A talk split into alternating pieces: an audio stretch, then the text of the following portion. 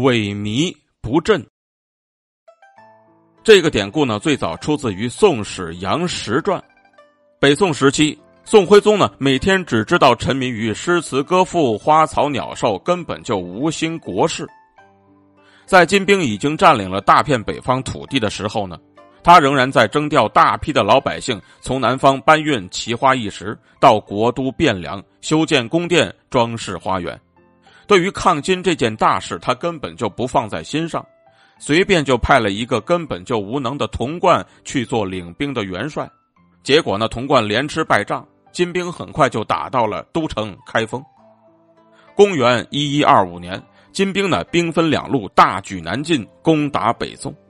当时守卫燕京的宋将郭药师叛变投敌，守卫黄河的宦官将领梁方平看到金国的旗帜，吓得烧桥逃走。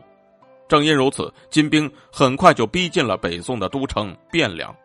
宋徽宗惊慌失措，急忙把皇位传给了他的儿子宋钦宗赵桓，然后他自己呢逃往南方的镇江，同时呢也使得满朝的大臣十分惊恐，但是没有良策。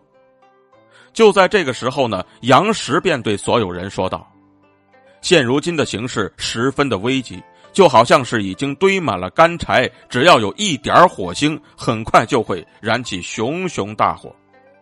大敌当前，我们更加应当振奋起精神，表现出一致抗金的决心和勇气呀！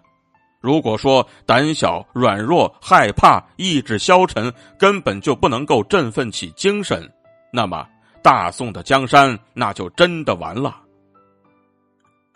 说完这些话之后，杨时马上又提出了一些抗金的具体措施。满朝文武官员听了之后，精神为之振奋。公元一一二六年，宋钦宗受形势所迫，调兵遣将抗击金兵，各路兵马奋勇抵抗，终于是打退了这次金兵的入侵。可以说呢，能够帮助当时整个北宋朝廷提振士气，杨时的那番话至关。重要。